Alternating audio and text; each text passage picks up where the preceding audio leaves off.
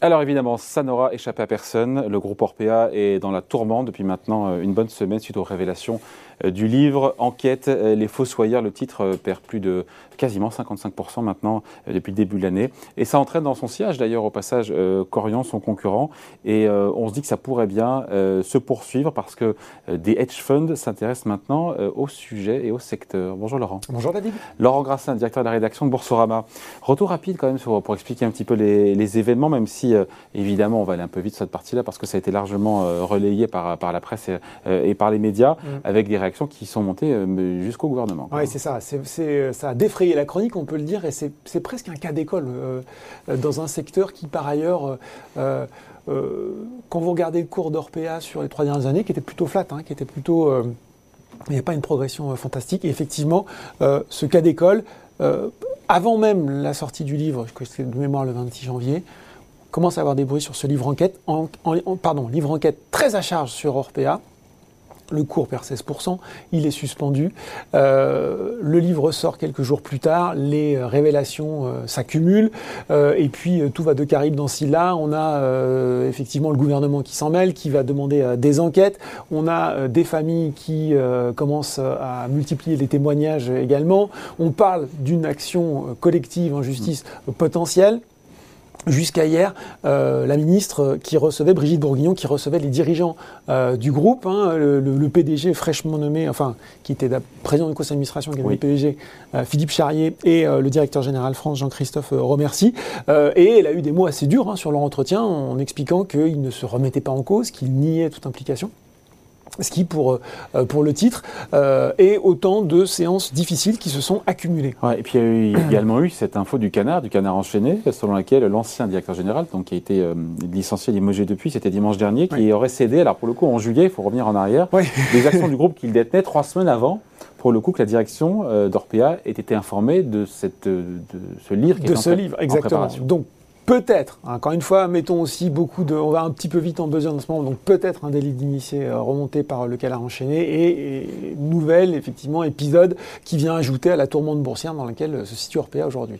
Ouais. Avec possiblement euh, maintenant des vendeurs à découvert qui pourraient rentrer dans la danse. on lisait ensemble les échos qui nous disaient que peut-être c'est pas une mauvaise nouvelle pour, pour, pour ces hedge funds qui, qui continuent d'arriver, qui sont déjà là et qui et qui pourrait spéculer la baisse sur le titre. Eh bien oui, dès qu'un groupe est en situation délicate, ça forcément donne des idées à certains investisseurs. On peut se souvenir de Solution 30 aussi qui avait connu une vague de, de vente à mm. découvert euh, suite, à, euh, suite à, à, des problèmes détectés. Qui n'avait rien à voir pour le coup. Qui, non, qui n'avait rien à voir. Et là, effectivement, euh, on retrouve certains hedge funds. Alors, après, il faut. Bon, il y a effectivement des hedge funds qui sont revenus. On peut parler notamment de Marshall Wace qui avait déclaré euh, récemment une, une participation à 0,58 qui a monté à 0,82. Visiblement, il y aurait une dizaine de hedge funds en ce moment qui vendraient le titre à découvert. Ça représenterait, selon IHS Market, 4% du capital. C'est pas non plus euh, énormissime. Hein. Il y a des groupes euh, qui sont bien plus vendus à découvert. Mais euh, en attendant, ça avait déjà intéressé euh, ce type de fonds. Fin 2021, on avait notamment Tiger Global Management, on avait Gladstone Capital Management aussi qui s'était intéressé euh, au, dossier, si je puis dire, des acteurs de la dépendance. Et on peut se dire que si là, le, les, comment dire, les mauvaises nouvelles continuent à s'accumuler sur, sur Orpea, ça pourrait effectivement réalimenter ce mouvement. Il y a eu un rebond vendredi du, du titre d'ailleurs Orpea et c'était intéressant parce que au-delà des achats à bon compte, certains y voyaient aussi le débouclage de certaines opérations de vente à découvert de la part des hedge funds. Laurent, au-delà du, encore une fois, du, euh, de ces cas de, vendeurs à découvert, euh, il y a autre chose qui pourrait peser sur le titre. Euh, c'est la sortie, le, désengagement de fonds ISR, de fonds SG et SR qui, pour le coup, qui avaient un portefeuille de leur PA. Ben voilà, et, c'est une tendance lourde de venir maintenant qui peut être passé à côté du fait que de plus en plus la gestion collective se veut responsable dans ses investissements. Les critères ESG, on le rappelle, critères environnementaux, sociaux et de gouvernance, notation extra-financière qui veut que l'entreprise, en plus de son business, gère bien ses responsables, ses employés, l'environnement, mm. respecte des bonnes règles de gouvernance et de transparence. Et là, effectivement, euh, ça peut poser des questions, euh, notamment vis-à-vis de la notation, euh, de la notation ESG. La notation Laurent d'Orpea. ouais, et c'est là aussi où il y a un petit, y a un petit banc test là de, de l'ESG, puisqu'elle était plutôt bonne, voire très bonne, on va dire plutôt bonne. Euh, si on recense les différentes notations qui existaient pour Orpea, on va les passer en revue. Il y avait Eti Finance notamment avec sa note euh, Gaia. Euh, il était à 69 contre 76 pour Corion, c'est 51 pour le secteur, donc plutôt, plutôt mieux. Sustainalytics, euh, autre euh, notation d'agence financière, c'était 25. C'est un risque présenté comme médium. Ça a une échelle qui va de 0 à 40 plus. Là, mmh. plus la note est faible, mieux c'est, puisque c'est plutôt présenté sur euh, le fonction du risque. on avait également ISS, ESG, autre notation extra-financière. Ils étaient notés à C sur une échelle qui va de A plus à D moins. Et on était A sur MSCI, ESG. MSCI, ESG, ils vont de triple A pour les meilleurs à triple C pour les plus à la traîne. Donc on se rend compte qu'effectivement, euh, c'est plutôt bien.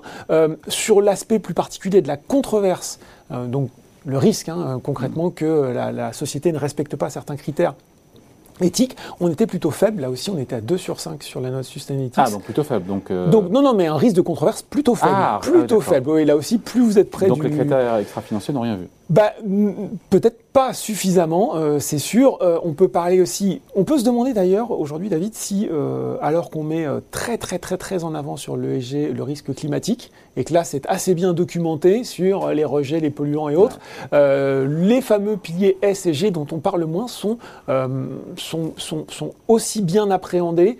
Il y a aussi des, des, encore une fois des accusations qui devront, enfin qui devront qui qui devront être confirmés, hein, ou pas d'ailleurs par ce livre, de proximité euh, avec certains, euh, avec certains euh, hommes politiques pour avoir des, autorisations. Donc là aussi, on pourrait se dire que c'est un risque de gouvernance qu'il faut prendre en compte.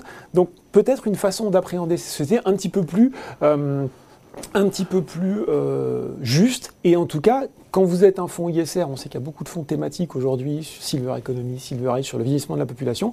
À mon sens, vous allez devoir vous poser des questions de savoir si vous devez ou hmm. pas euh, garder une société comme Orpea en portefeuille. Justement, les sociétés, les sociétés de gestion, euh, les fonds, comment est-ce qu'ils ont euh, réagi? Ou Pour l'instant, ils disent quoi? Alors, il n'y a pas eu de réaction unanime. Il n'y a pas eu une espèce de, collectif de fonds comme ça qui disait ça y est, on sort d'Orpea. On a eu quelques réactions. sur le cours, on se doute que les mecs sont sortis quand même. Mais Alors, on a eu quelques réactions. Michel Saunier, notamment directeur de la gestion de Tocqueville Finance, qui disait euh, récemment, n'a pas vocation à rester dans des sociétés où les controverses sont si marquées, et quand elles s'inscrivent dans la durée, comme c'est le cas chez Orpea, on a déjà cédé la moitié de notre position. Il faut savoir aussi qu'au capital d'Orpea, il y a forcément beaucoup d'acteurs institutionnels, des mutuelles de santé, des institutions de prévoyance, des groupes de protection sociale, de caisses de retraite, qui ont bien sûr là aussi euh, délégué la gestion à des asset managers. Je pense que ça doit pas mal se réunir en ce moment euh, pour se demander ce qu'on fait. Est-ce que, alors encore une fois, il y a deux façons de voir les choses. Soit vous entrez dans une discussion active avec Orpea pour, pour un petit peu tenter d'insuffler de, d'insuffler des meilleures pratiques de l'intérieur, soit vous vendez, soit vous sortez. Soit vous sortez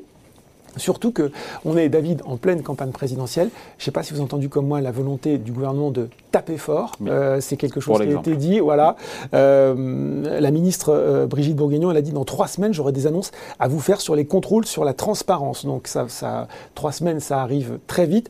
Donc sans doute, quand même encore pas mal de mauvaises nouvelles sans doute dans les tuyaux, même sur les accréditations ou sur euh, la capacité d'ouvrir de nouveaux lits. Euh, après, euh, il y a juste une petite précision sur Orpea, c'est que le capital d'Orpea n'est pas du tout verrouillé. Vous avez deux principaux acteurs, vous avez un mmh. fonds de pension canadien et vous avez l'ancien FFP qui s'appelle maintenant, excusez-moi, j'ai un trou, Peugeot Invest, donc c'est le, le, la, holding. la holding de la famille Peugeot. On pourrait se dire qu'à ces niveaux de valorisation-là, la boîte est opérable. Exactement. Et quand on regarde les deals qui ont été récemment passés, puisqu'on ah. parlait du private equity, Equity avait racheté Colisée, un acteur français, pour, je crois, 16 fois euh, les multiples de, de, de Et On est combien aujourd'hui? On est à moins de 5 là sur en termes de ratio euh, valeur d'entreprise sur euh, excédent brut d'exploitation. Donc voilà, vous voyez qu'il y a à la fois des facteurs durables de baisse du titre et en même temps, il y a quand même là quelque chose qui pourrait tenter des acteurs, notamment du private equity. Voilà donc pour ce bilan, donc cette affaire Orpea, je pense qu'on sera amené à en reparler. Merci mm. beaucoup Laurent. Merci David. Salut.